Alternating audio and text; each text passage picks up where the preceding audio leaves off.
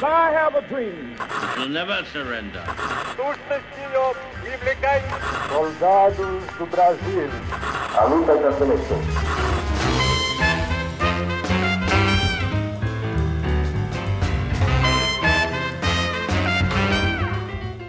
Salve ouvintes do História FM, bem-vindos a mais um episódio do podcast do Leitura Obriga História. E hoje vamos falar de treta de pintor, que é um tema que provavelmente vocês não estavam esperando, mas eu tenho certeza que vocês vão adorar. E para falar sobre essa rinha, eu trouxe aqui Ari Noer e eu vou deixar que ela se apresente para vocês. Olá, eu sou a Ari Noé. Eu sou uma pessoa que faz umas threads sobre história da arte no Twitter, que ultimamente as pessoas têm gostado um pouco, porque eu utilizo alguns memes e falo de um jeito mais acessível e não tão acadêmico. E sobre isso também, as minhas formações são em psicologia e design gráfico, e ultimamente eu tenho feito pesquisas sobre o Renascimento italiano e sobre o Raffaello Sanzio, que é um artista desse período, para um futuro mestrado ou doutorado que eu ainda não sei o que vou fazer. E é isso, essa pessoa sou eu. E eu esqueci de falar na introdução que os personagens do episódio de hoje são Da Vinci e Michelangelo. Mas vamos falar mais um pouco sobre esses personagens e a sua treta depois dos comerciais.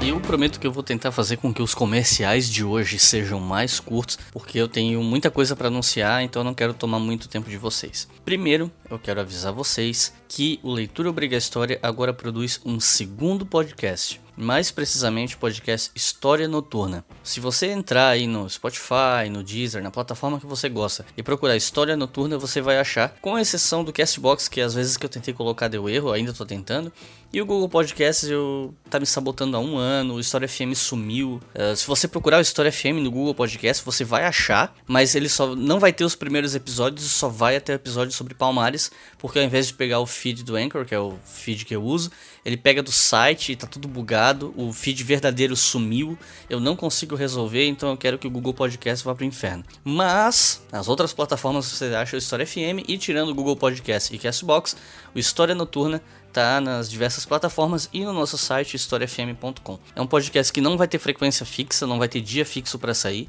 Ele só vai sair de noite, isso é uma certeza. E é um podcast que eu apresento sozinho para comentar sobre assuntos diversos que têm alguma relação com história ou para dar aula sobre alguma coisa que eu fiquei com vontade, ou então para recomendar livro. Vão ter episódios só de recomendação de livro, baseado nos pedidos de dica de livro que vocês vão me fazendo nas redes sociais e afins. E serão episódios pelo menos eu quero tentar que sejam episódios de no máximo 40 minutos, nada muito longo. Já tem dois episódios no ar e o terceiro tá para sair muito em breve. E é isso. Escutem lá o História Noturna, se vocês tiverem interesse. É um podcast mais low profile mesmo, só para quem é fã. Mas eu espero que vocês gostem e muito em breve nós teremos mais podcasts produzidos pelo Leitura Obriga História, que diga-se de passagem não serão apresentados por mim. Mas eu não vou dar spoiler.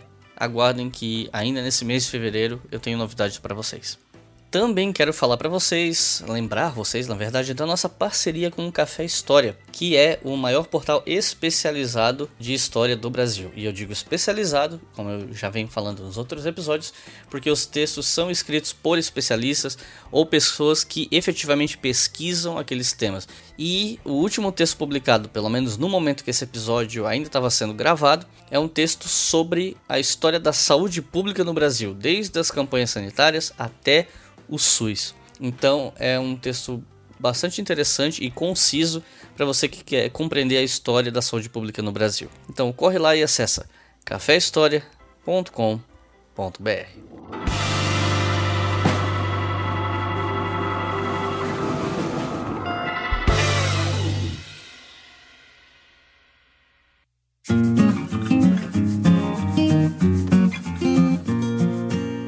Por fim, meu último recado é que nós estamos com uma campanha no Catarse para financiar o nosso novo documentário chamado Vestindo Histórias. No momento que esse episódio foi ao ar, já tem um vídeo lá no nosso canal no YouTube, no Leitura Obriga História, falando sobre esse documentário. Então, justamente porque tem um vídeo lá, eu não vou entrar em muitos detalhes aqui. Eu só peço para que vocês deem um pulo lá no YouTube, olhem o nosso vídeo chamado é, Vestindo Histórias. Eu ainda não decidi o título, para falar a verdade, porque eu tô gravando isso no dia que a gente gravou o vídeo. Mas procurem lá, que deve ser o vídeo mais recente. E vocês podem acessar a campanha do documentário em catarse.me barra Vestindo Histórias. Tudo junto, sem acento. Espero que vocês gostem da proposta do documentário e se você tiver interesse em colaborar, corre que é só até dia 29 de fevereiro que a campanha vai estar aberta para arrecadação de fundos.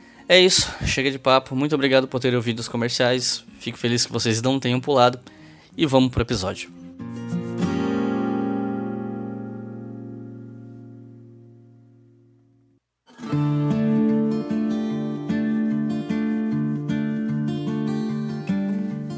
Para começar a falar sobre essa briga desses dois pintores, acho que a gente tem que começar falando sobre quem eles eram, né?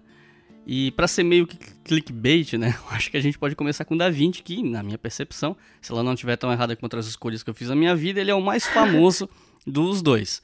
Então vamos começar pelo começo, focando no início na vida do Da Vinci. O que é que a gente sabe sobre os primeiros anos dele, o começo do contato dele com a arte? Quem foi esse Leonardo da Vinci? Então, o Leozinho, ele nasce como Leonardo di Serpiero em 1452, ali na região da Toscana, na Itália. E é justamente ali na região, na comuna de Vinci, por isso que ele é o Leonardo da Vinci, né, da cidade de Vinci. Ele desde criança sempre demonstrou ter um interesse sobre arte e desenho. Ele era filho de, ele era um filho bastardo de um tabelião e a mãe dele era uma camponesa de 15 anos só. E parece que isso não atrapalhou muito a vida do Leonardo, embora a gente não saiba muito ali dos primeiros anos dele. Parece que esse fato de ser um filho bastardo não atrapalhou muito a vida dele. E o pai é, investiu nessa aptidão que o menino tinha pelas artes, né? E aí ele resolve pagar o Leonardo, pagar para o Leonardo estudar com um grande artista de Florença, que é o Andrea del Verrocchio. E o Andrea era muito grande nessa época, ele já tinha sido, inclusive, mestre do Botticelli, o Sandro Botticelli, o famoso cara que pintou a Vênus. E aí ele, ele vai estudar, acho que com 14 anos, 15 anos, ele vai estudar no ateliê do Verrocchio.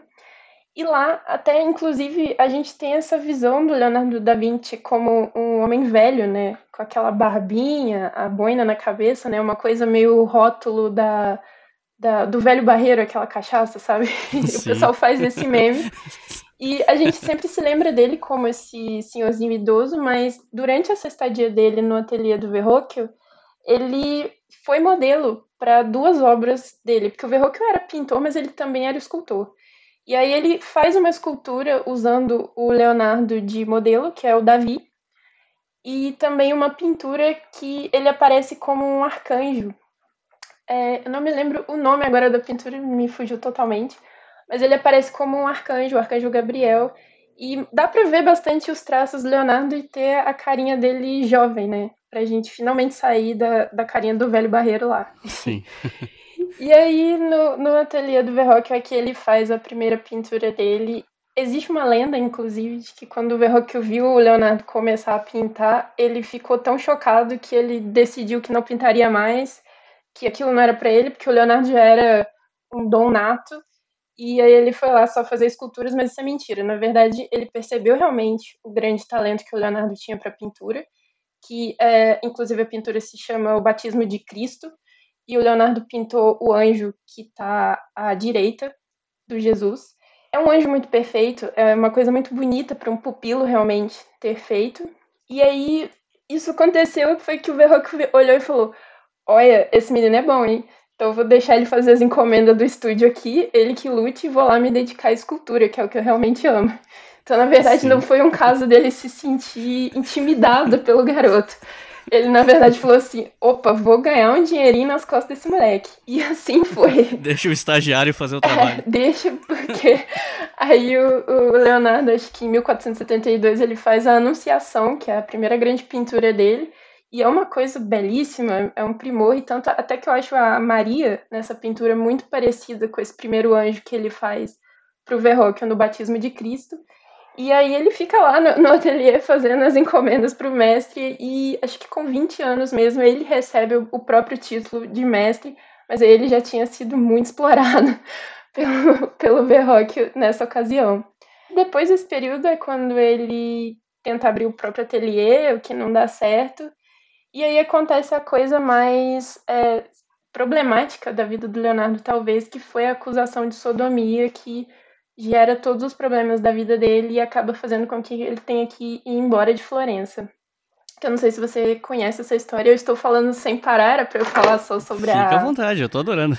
Ah, é pra eu falar só sobre a arte, eu já tô indo na biografia vai, do Léo aqui. Vai, vai fundo. Mas então, dando só uma voltinha para essa questão dos primeiros contatos dele com a arte, é realmente ali no ateliê do Verrocchio que ele começa a desenvolver todo o conhecimento dele em pintura, talvez um pouco em escultura também, porque mais tarde ele ia tentar fazer uma, né? Ele sempre teve uma fascinação muito grande por cavalos. Ok. E aí seria o, o, o desastre que foi o cavalo dos Sforza, mas isso eu falo depois. Mas aí ele ali, ele aprende a ter os primeiros contatos dele com todas as ciências que estavam em voga ali na época, que era meio o conceito de ser o homem da renascença, né? Você tinha que saber tudo, basicamente.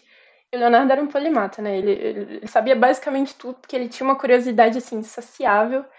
E ele vai perguntando para várias pessoas o que é as áreas de conhecimento dela e tentando pegar é, informações. Nos diários dele, ele tinha essa to-do list, que era a listinha de coisas que ele tinha que fazer todo dia. Todos os dias ele anotava lá uma listinha de coisas que ele tinha que fazer. É umas coisinhas bem interessantes, do tipo. É, saber como que o pica-pau come, perguntar ao cara da hidráulica como que ele fez a parte hidráulica aqui de Florença. É umas coisas assim, sabe? Ele tinha interesse por O Da Vinci com o Google na mão ia que... fazer miséria. Nossa, se ele tivesse um Google... eu, eu, nem sei, eu acho que o homem já teria colonizado outros planetas, a gente estaria vivendo muito bem ultimamente. A gente até voltar no tempo. Tô me lembrando de uma vez que eu tava três e pouco da manhã pesquisando no Google por que, que cabras sobem em árvores, mas tudo bem. E por que, que a cabra sobre a árvore? Eu não lembro, eu não lembro. eu realmente fiquei, fiquei é, curiosa agora. Mas então, lá no ateliê do Verrocchio, ele tem é, esse contato com todas as ciências humanas, eu acho. E ele aprende química, metalúrgica, carpintaria. Era, era um, um ateliê grande na época, né, para os padrões da época também. E lá ele aprende tudo isso. Aí já como mestre, o pai dele, que continua financiando ele durante todo esse tempo, que deixa bem claro que ele não, não tinha uma relação tão ruim com o pai, mesmo sendo um filho bastardo, né, fora do casamento. O pai ainda financiava ele. E aí ele tenta montar o próprio ateliê sem muito sucesso, recebe algumas encomendas de alguns nobres ali de Florença. Mas essa acusação de sodomia, assim, foi um banho de água fria nele, que foi ele mais três é, colegas do estúdio ali do, do Verrocchio, que são acusados de se envolver com um garoto de programa bem famoso em Florença, que tinha só 17 anos na época. Inclusive, isso é uma coisa que causou um, impacto grande na vida dele, porque até depois, quando ele já é mais velho, ele deixa lá no, no diário dele uma anotação dizendo o quanto que ele sentiu por ter sido preso, porque ele chegou a ser preso por causa desse momento, porque sodomia em Florença, principalmente, eles tinham um negócio que chamava Tribunal da Noite, que decidia ali quem ia ser preso ou não por cometer sodomia, por ser gay ou qualquer manifestação homossexual que você tivesse, esse Tribunal da Noite ia te investigar. E alguém fez uma denúncia anônima falando que o Leonardo estaria se envolvendo com esse garoto, e aí ele e os três amigos são presos. Eu acho que ele ficou uma semana preso e só conseguiu sair porque dentre esses amigos tinha alguns de família nobre, e aí eles conseguiram meio que jogar por debaixo dos panos e engavetar o processo. E aí foi bom, mas Florença era uma cidade que acho que tinha 40 mil habitantes só nessa época, se não me falha a memória. E é óbvio que o povo torou de espalhar fake news, fofocada danada, e manchou a imagem dele, né? Porque não era nada bom você ter essa coisa de, de sodomia associada a você. Então, foi basicamente isso que causou esse, essa, essa vontade dele de ir para outro lugar e não continuar ali em Florença. E aí é quando ele vai para Milão. E lá ele permanece durante muitos anos e é todas as, as maiores, a maior parte de produção do Leonardo, digamos assim, é em Milão, que aí ele vai em seguida de Florença.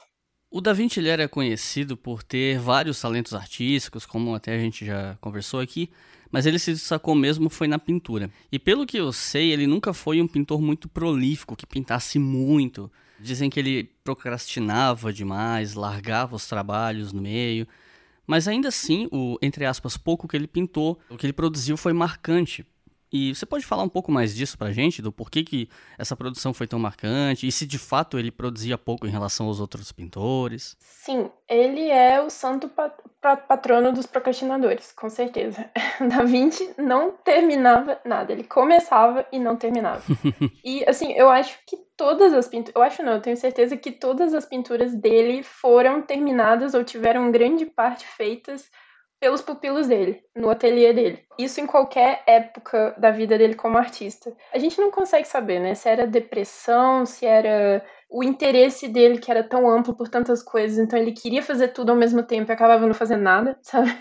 Aquela coisa que você falou, é como se ele tivesse realmente um Google ali, ele sai pesquisando, Sim. abrindo várias abas e vai se distraindo nelas, produz um pouquinho, mas nunca produz realmente nada finalizado. Então, ele, acho que a gente tem conhecido do Da Vinci só umas 16 pinturas. Nossa. Por aí, esse número atualmente. Que esse número fica variando, que uma ou outra é provada. Ultimamente, a última que apareceu foi o Salvatore Mundi, que inclusive foi a pintura mais cara vendida na história aí. Que é um Da Vinci, com certeza. E aí apareceu agora. Então, assim, mas ainda assim continua sendo um número muito pequeno de pinturas para uma pessoa que é tão, tão grande, né? A sensação que a gente tem é que ele teve uma, uma produção absurda e não foi bem isso. Mas o que realmente chama atenção na, na obra dele enquanto pintor é a inovação. As técnicas de perspectiva, de chiaroscuro, de esfumato, é, tudo que ele usava aquela coisa de criar pirâmide para fazer as formas, isso é muito inovador para a época, até para o Alto Renascimento, que é o período dele ali da história da arte. É, ele é extremamente inovador. E às vezes as inovações dele não deram muito certo, né? Como, por exemplo, a Santa Ceia, que é a mais famosa, toda casa de vó tem uma reprodução da Santa Ceia. Sim. e, na verdade, a original tá numa condição péssima. É, ela tá praticamente apagada. Ela fica no mosteiro, se eu não me engano, em Milão mesmo. E ela tá praticamente apagada, toda deteriorada, por quê? Por causa da técnica que ele experimentou, que ao invés de ser a fresco, é, que é um afresco gigante, eu esqueci de falar, ao invés de ser a fresco, ele tentou pintar quando a pasta já estava seca. E o que aconteceu foi que ela não pegou a tinta da forma que deveria e acabou também sendo um lugar horrível, que era um refeitório ali onde os monges usavam para comer, e aí tinha toda aquela fumaça de alimento quente, e pessoas falando, né, porque isso também influencia essa coisa do, do hálito e tudo mais.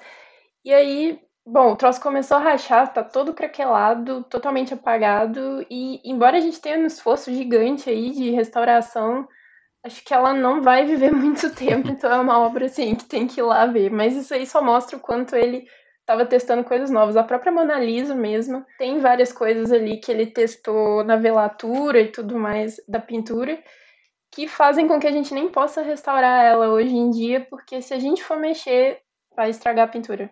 Não tem como restaurar sem tirar a característica leonardesca dela. Então, assim, essa coisa também dele inovar atrapalhou muito, mas as pinturas dele são sempre muito icônicas, digamos assim, né? Elas sempre são muito pessoais, um negócio que você olha e você já sabe que é da Vinci, você já fica impressionado. Embora sejam poucas, infelizmente, elas têm essa característica aí da inovação técnica.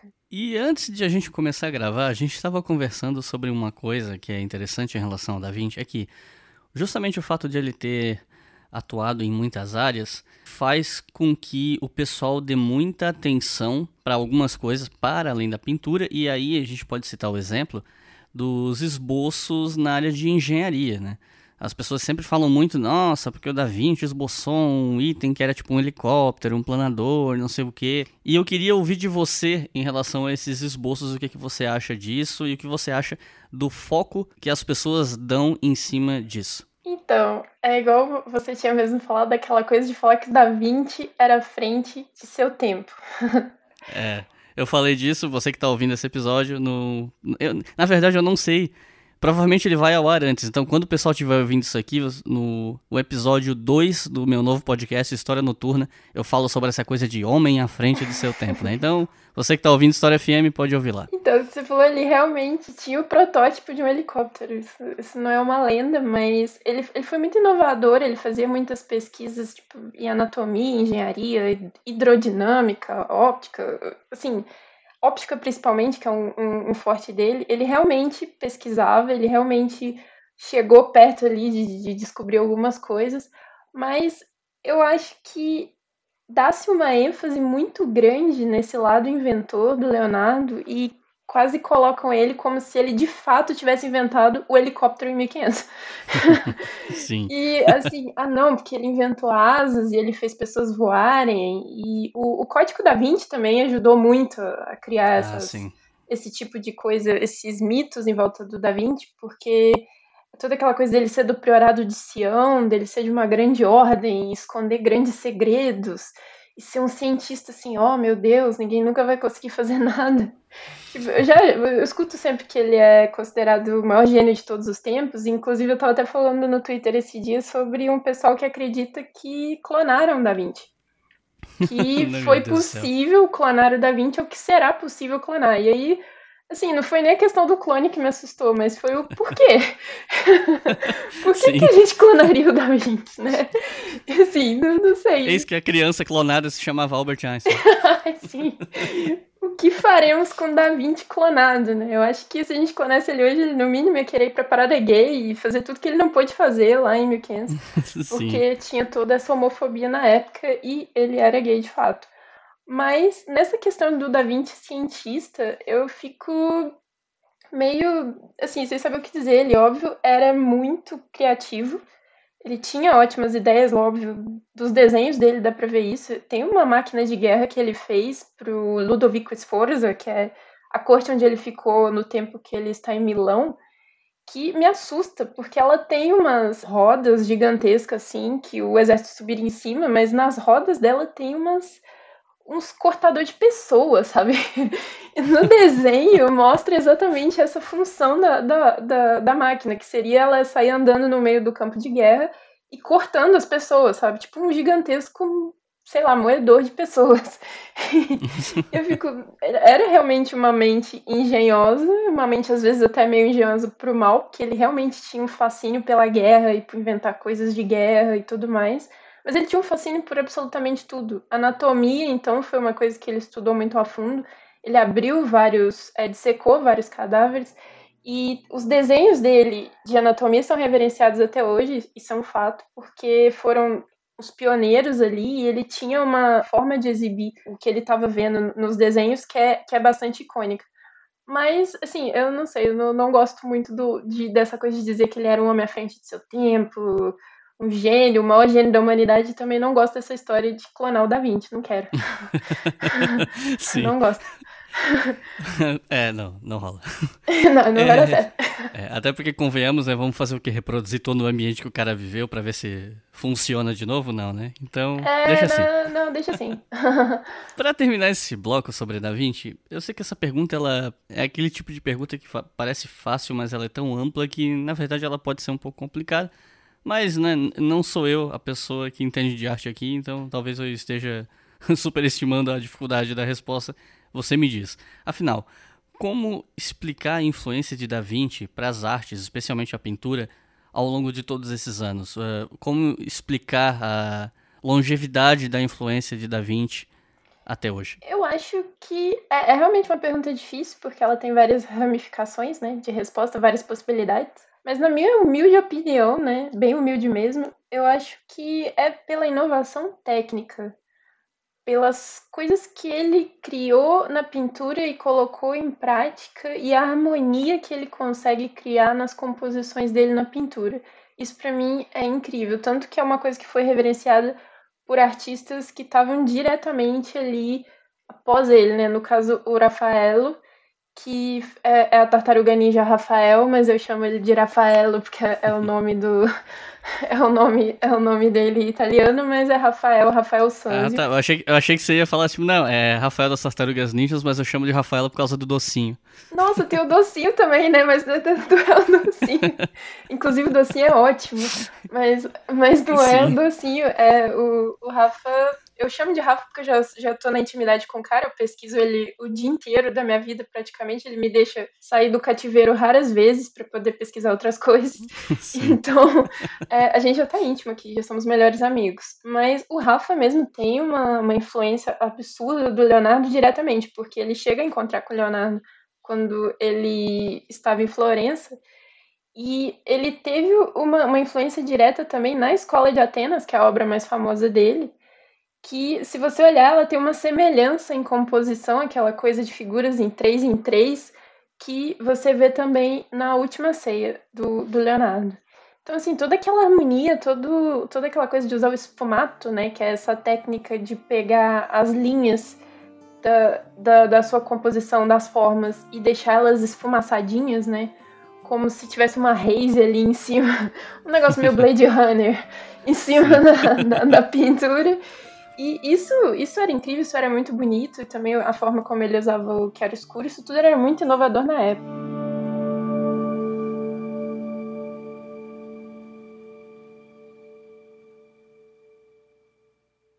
Você está ouvindo o História FM.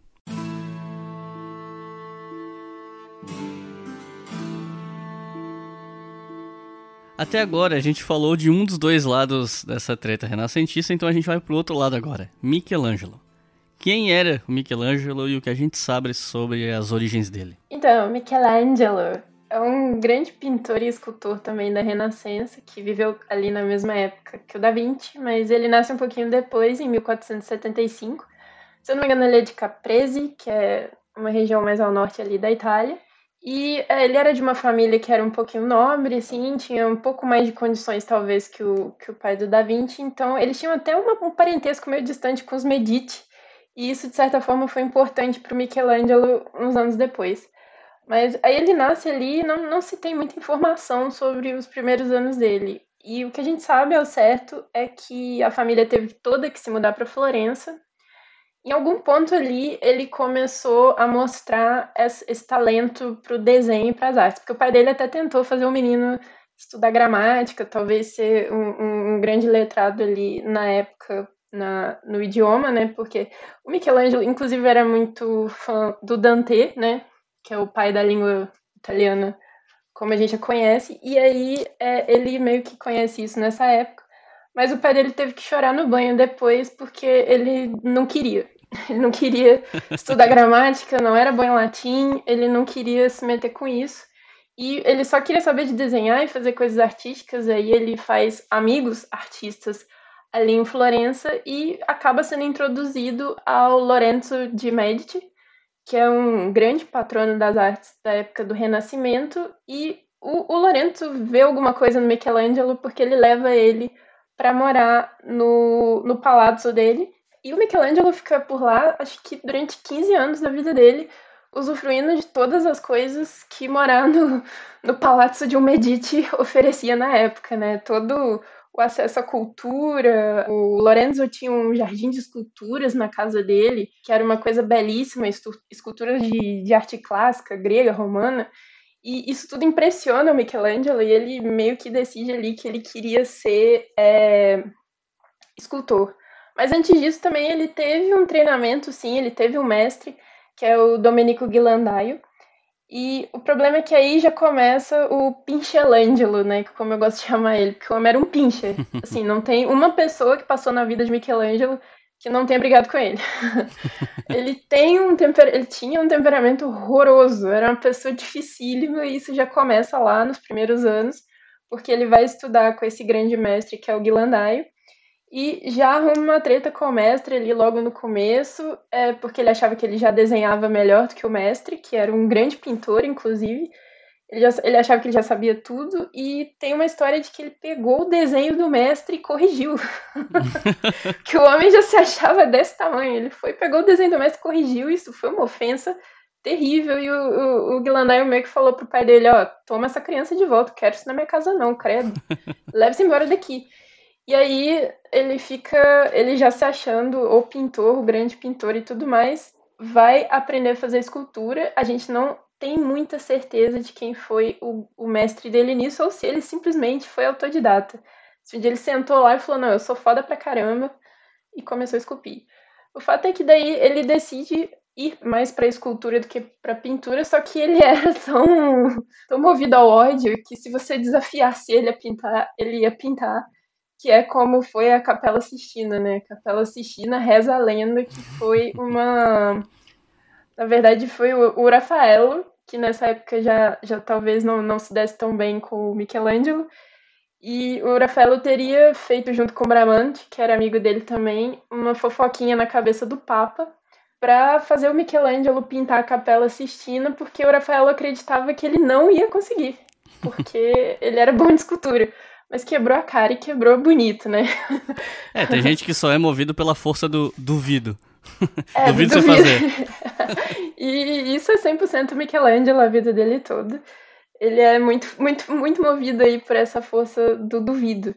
Bom, eu acho ele como escultor muito melhor do que, do que como pintor. Aprecio sim as pinturas dele, mas eu acho que as esculturas dele é uma coisa inexplicável e para citar aí a, a, primeira grande escultura que ele faz é o Baco, que é o Baco embriagado, que é, é uma escultura belíssima, bem clássica do, do Baco com, com uma taça de vinho. Inclusive é essa pintura, essa pintura, essa escultura que faz com que ele seja meio que, que apresentado para os nobres e para os patronos da época, né? Porque dinheiro é importante. E aí ele ele meio que consegue a comissão da obra que faz ele virar um hit, assim, e se consagrar como o divino, né? Que é como chamavam ele, que é a Pietà. Que a Pietà é aquela escultura belíssima da Maria, da Virgem Maria com o Cristo logo quando ele é tirado da cruz, que não era nem um tema muito comum na Itália de ser feito, era mais comum na França.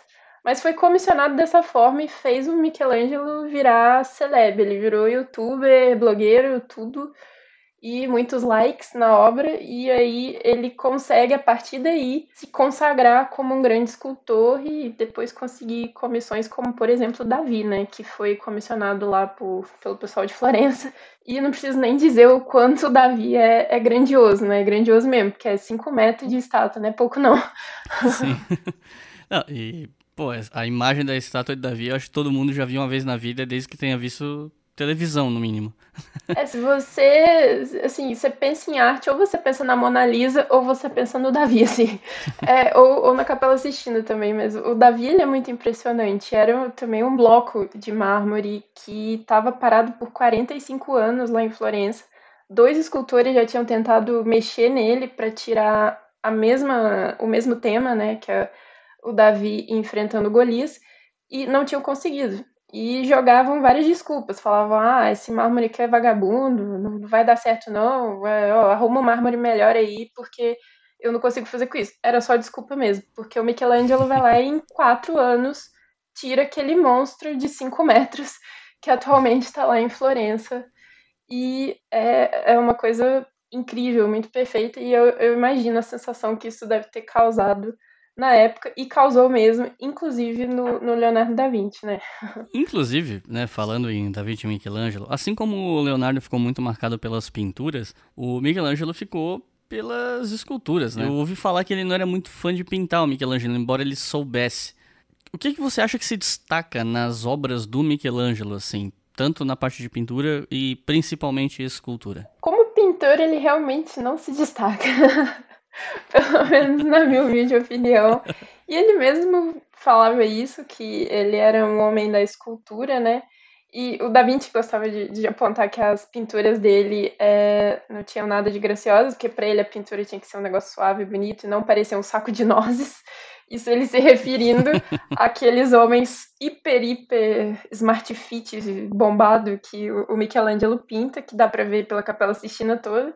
Que eu acho que não é nem. Até Jesus é Até é bombado. Jesus é bombado, não é nem humanamente possível chegar naquele shape. Tem que tomar muito whey pra chegar naquele shape. Eu não nem acho que, né? O Michelangelo era o Rob Liefeld da Renascença.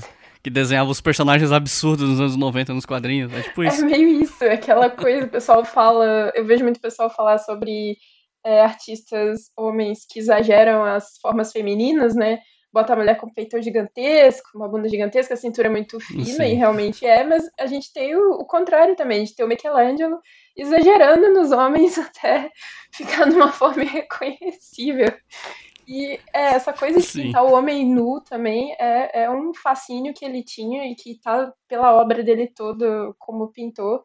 E diz respeito também ao fato dele também ser gay, só que ele não aceitava, diferente do, do Da Vinci. Ele não se dava bem com essa história. E aí, como pintor, eu acho que o, o, grande triunfo dele é a Capela Sistina, porque é, é uma coisa gigantesca. E ele fez aquilo tudo praticamente sozinho. É mentira que ele fez. Existe essa lenda, né, de que ele pintou sozinho. Ninguém ajudou ele. O homem carregava os baldes tudo nas costas de tinta, subia, fazia andaime. Não, isso não é verdade. Ele teve muita gente que ajudou ele. Mas ele preferia trabalhar sem ter um bilhão de assistentes em volta, como o Rafaelo por exemplo, que eu acho que tinha mais de 30 meninos lá ajudando ele a finalizar a Escola de Atenas, que é um afresco também no Palácio do Vaticano. Então, assim, na pintura, o, o, o traço, as cores, a fresco, é tudo muito bonito, mas na escultura eu acho que é uma coisa incomparável. É difícil achar outro escultor que se se equipare assim ao Michelangelo. Então, eu acho assim que na pintura ele poderia ter ficado fazendo só escultura mesmo. Mas eu não quero falar mal da Capela Sistina pra não tomar pedrada. Tá certo. então, uh, deixa eu te perguntar. Tem um. Quando eu tava pesquisando para fazer esse episódio, eu encontrei um autor chamado Michael Ayrton, Ayrton, não sei, que escreveu um livro, que na verdade era um, um livro era uma tradução dos sonetos do Michelangelo, e na introdução ele fala que Michelangelo, né, esse, esse artista, teria contribuído, acredito que involuntariamente, né, porque né, isso fugia do controle do Michelangelo, mas que ele teria contribuído para a idealização dos artistas como se eles fossem gênios individuais, meio loucos, meio preocupados só consigo mesmo, um sujeito, e aí, né, volta a frase, à frente do seu tempo, entre outras coisas. Uhum. Você concorda que essa idealização do artista excêntrico teria começado com essa idealização em cima de Michelangelo? Sim, eu concordo bastante, e principalmente na pintura, porque ele era assim, essa era a personalidade dele. Ele era um sujeito considerado louco, por muitas pessoas que conviveram com ele, ele era considerado muito louco, porque o sujeito né, era porco, não tomava banho, dormia com a mesma bota que ele usou para esculpir o dia inteiro, tinha um temperamento horrível, desafiava até o Papa, brigava com todo mundo, né? Ele tinha um nariz torto porque ele entrou numa briga com outro pintor quando ele era jovem e naquela época não tinha rinoplastia, né? Sim. Então ficou com aquele nariz torto, era fanático religioso, tinha toda essa dificuldade de aceitar é, que era gay e tudo mais, então esse temperamento explosivo dele acabou sendo retratado pelo Giorgio Vasari, que é o primeiro historiador da arte que a gente conhece assim, né? O dito primeiro historiador da arte, que foi era um pintor também, um artista incrível, mas ele era muito fofoqueiro, igual eu sou. Ele gostava de fofocar sobre os artistas, sobre a vida dos artistas. E aí ele lança esse manuscrito, esse livro dele, que conta a vida de todos os artistas dessa época do Renascimento. E ele era amigo pessoal do Michelangelo. Então, é, ele faz ali a versão do Michelangelo, o Michelangelo lê e não gosta. E meio que nessa amizade abusiva, obriga ele a escrever de novo. E dessa vez exaltando ele como uma coisa fora de seu tempo, o homem à frente de seu tempo, o gênio, divino, é. aquela coisa que vinha de Deus, né? O talento vinha de Deus, ele foi escolhido por Deus para ser um grande artista. E isso meio que, que cria essa, essa imagem do, do artista louco e, e divino, né, à frente de seu tempo. E, e vai espalhando para todos os grandes caras da história. Então, se o cara é grande, o pessoal já começa a inventar esses mitos e alimentar essa ideia, assim, de, de que ele era uma coisa fora do comum, quando na verdade era só um sujeito bravinho, chato, que tinha, óbvio, uma habilidade artística que ele desenvolveu ao longo dos anos e de muita prática, porque não foi presente de Deus, era Então eu realmente concordo com isso.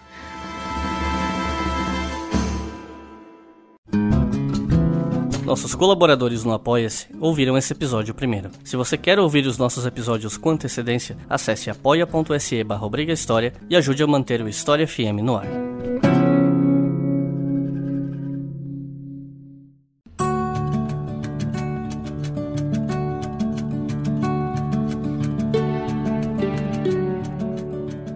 Até agora a gente falou sobre a arte, a carreira desses dois artistas, mas o que motivou a existência desse episódio não foi a harmonia, foi a treta. Então, a gente vai ao que interessa e motivou a maioria das pessoas a clicarem nesse episódio. Da Vinci e Michelangelo se odiavam.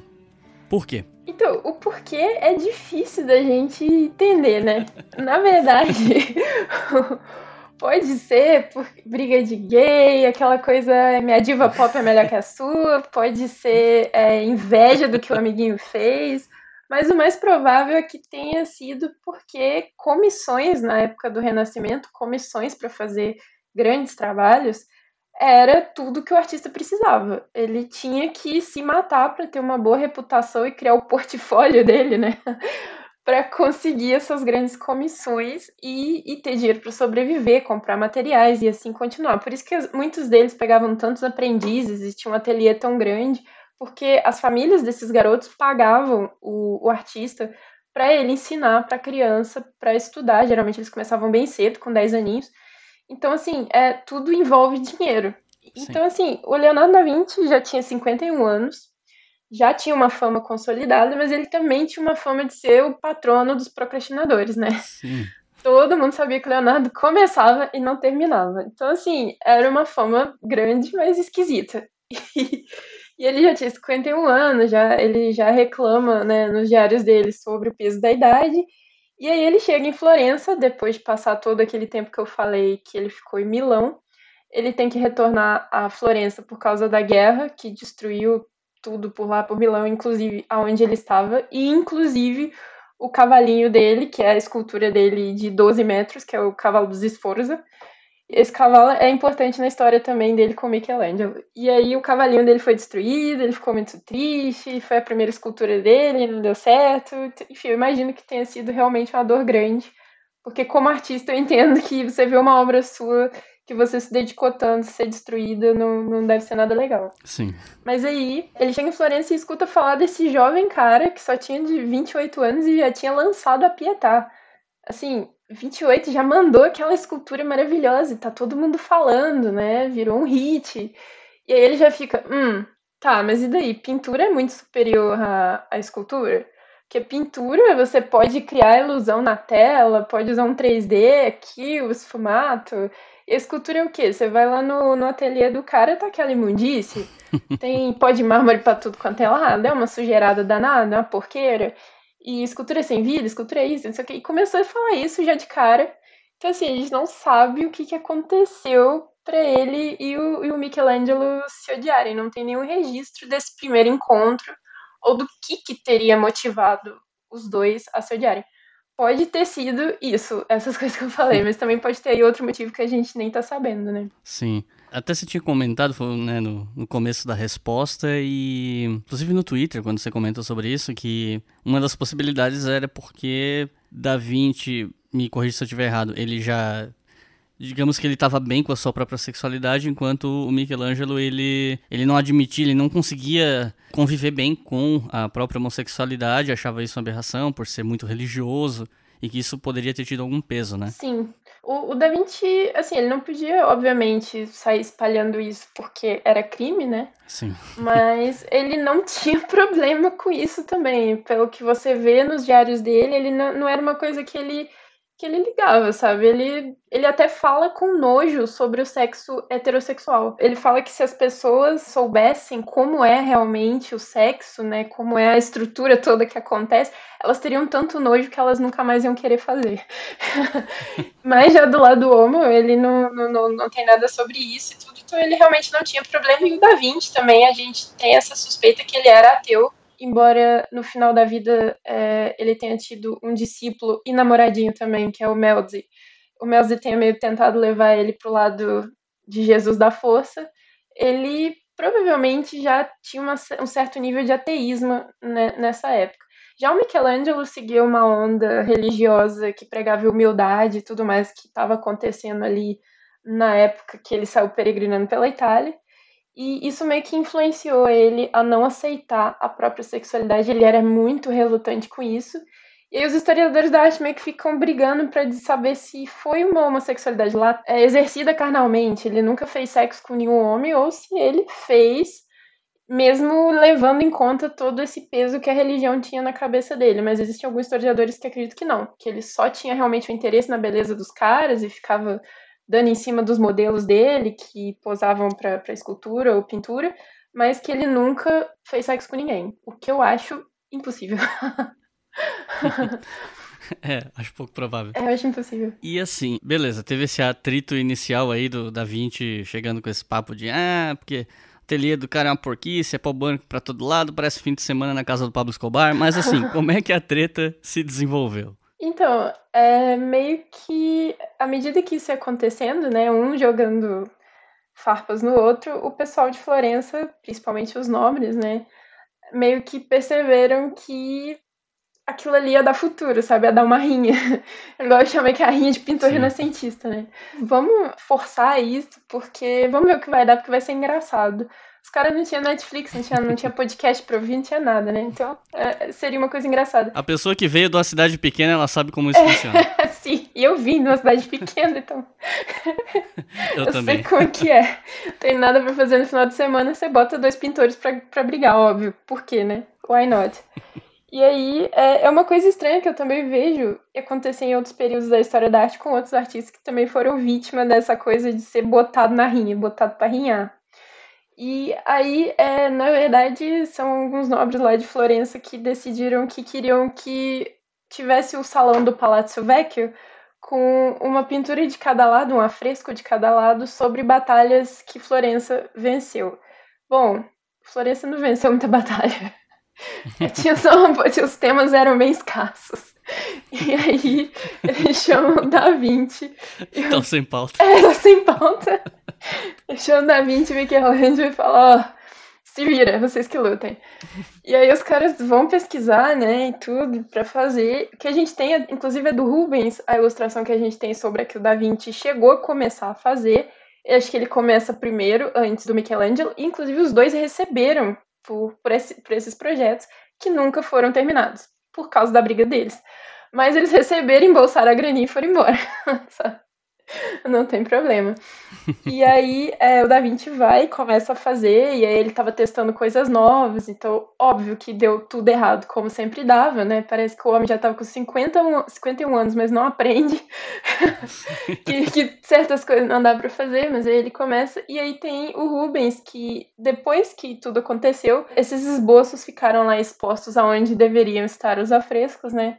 E o Rubens faz uma ilustração do que ele estava vendo ali do afresco e é o que a gente tem hoje de referência. Tem uns pesquisadores aí que dizem que atrás do afresco, que hoje é do Giorgio Vasari, que é o pai da história da arte, aí o grande fofoqueiro, amiguinho do, do Michelangelo, atrás do, do afresco dele que está lá no Palazzo Vecchio hoje, tá realmente ainda esse grande esboço do Da Vinci, mas a gente não pode tirar um para ver o outro, porque senão ia ser um dano muito grande, aí eu não sei o que, que o pessoal da conservação italiana lá vai fazer sobre isso. Mas voltando à batalha, é, o, o tema que o, o Michelangelo escolheu, claro, era um bando de homem pelado na beirada de um rio, é, meio que tomando água assim, se descansando para voltar para a batalha. Eles estão meio que naquela, naquele momento que eles estão tomando banho, de repente escuta que a batalha voltou e eles vão correndo para lá. É meio que isso. E é um bando de homem pelado, bem, bem fortão, né? pra variar.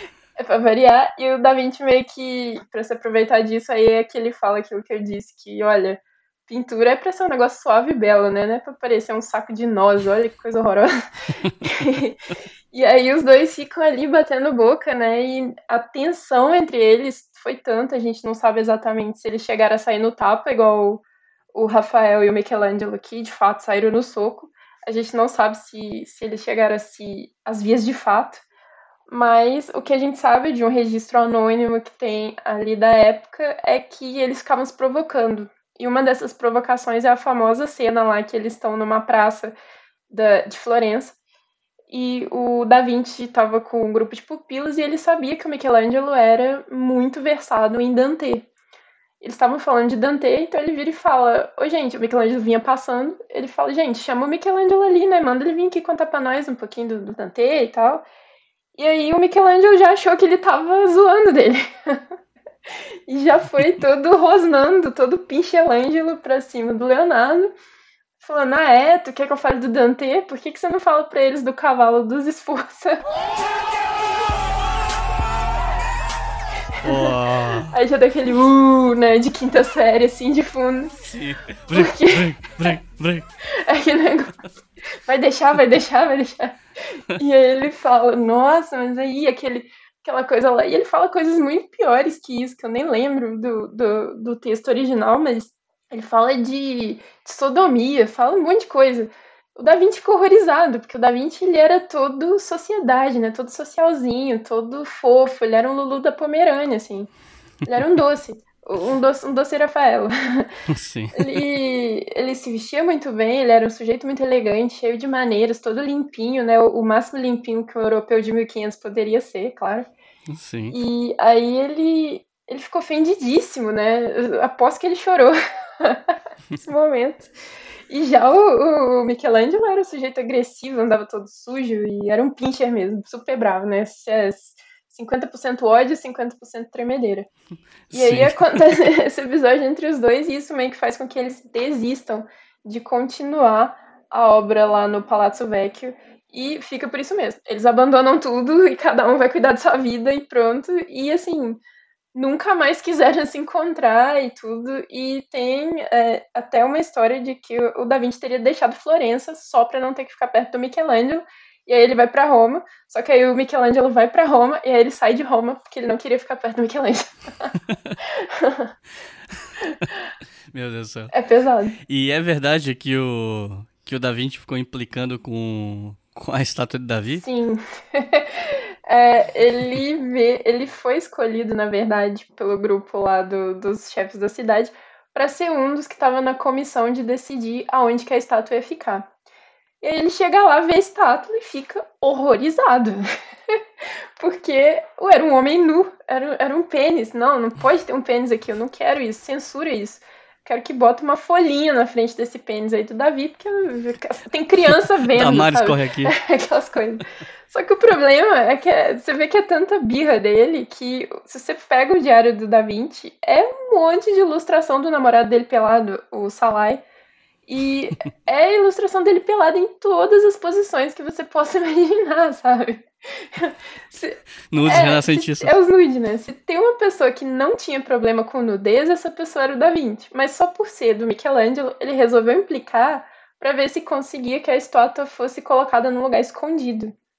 E aí ele consegue metade, né? Porque ele consegue que censurem o pênis da estátua, ok. Mas o Michelangelo ganha porque ele fica numa posição de destaque, que é inclusive em frente ao Palazzo Vecchio, e aonde ela ficou durante muitos anos, mas aí depois ela teve que ser transferida para um lugar é, coberto, óbvio, porque senão ela ia sofrer danos. Aí eles fizeram uma réplica dela que inclusive tá lá até hoje. E aí nesse quesito ele perde, porque o Michelangelo tem seu momento de triunfo ganhando do Da Vinci, pelo menos nisso, porque ele consegue botar a estátua num lugar de destaque. E como terminou essa treta afinal? Foi foi para algum lugar? A gente tem algum registro? Onde é que ela acaba? Os registros dela, né? Onde é que eles acabam? O máximo que a gente sabe é essa questão de um ter ido pra uma cidade, o outro ter ido, o outro sair. É isso, é o máximo que a gente sabe. É, eles meio que, que param aí de, de, de tretar e tudo mais, e eu acho que o pessoal também viu que deu bem ruim, né? Porque eles perderam dinheiro numa obra que não foi realizada. E meio que param de, de incentivar. E também o Da Vinci já estava muito velho, né? Aí ele já. Ele morre com 65 anos, se eu não me engano. E aí é, ele meio que também já não queria mais se envolver, porque ele viu que o homem era muito brabo. E provavelmente ele ficou sabendo que, o- que o Rafael tomou uma coça, né? Então, melhor não se envolver. Mas é, eu acredito, sinceramente, que deve ter acontecido muito mais coisa entre esses dois. É, muito mais brigas, muito mais rinhas, assim, situações enquanto eles estiveram ali em Florença que a gente não sabe. Porque para chegar nesse nível, alguma coisa aconteceu antes, sabe? Pro povo de Florença falar, não, essa é uma rinha que eu vou investir meu dinheiro. Com certeza teve algum acontecimento meio violento entre os dois antes.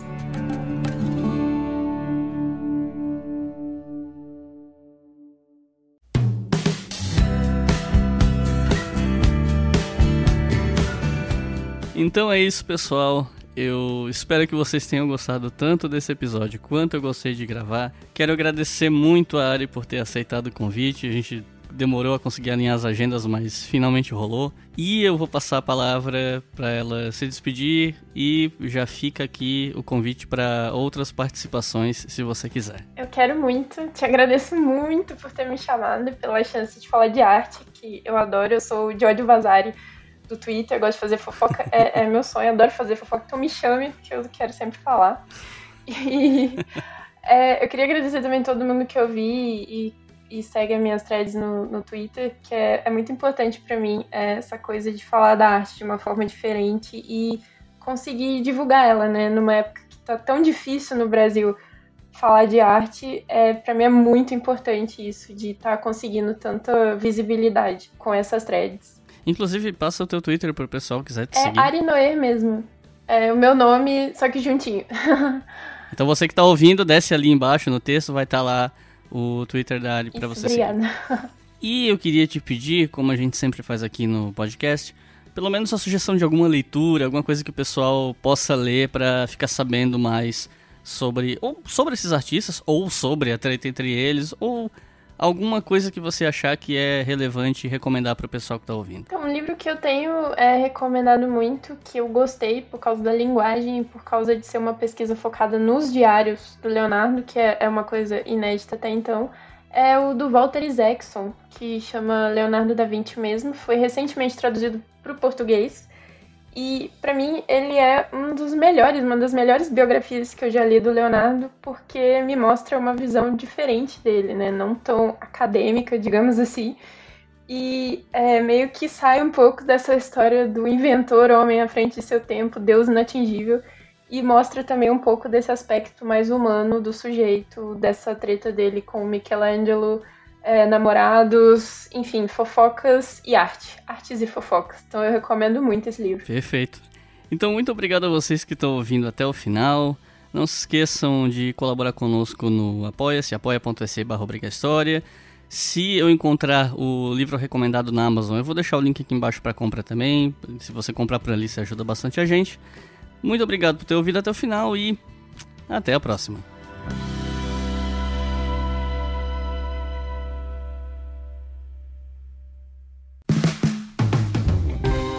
Este podcast foi financiado por nossos colaboradores no Apoia-se.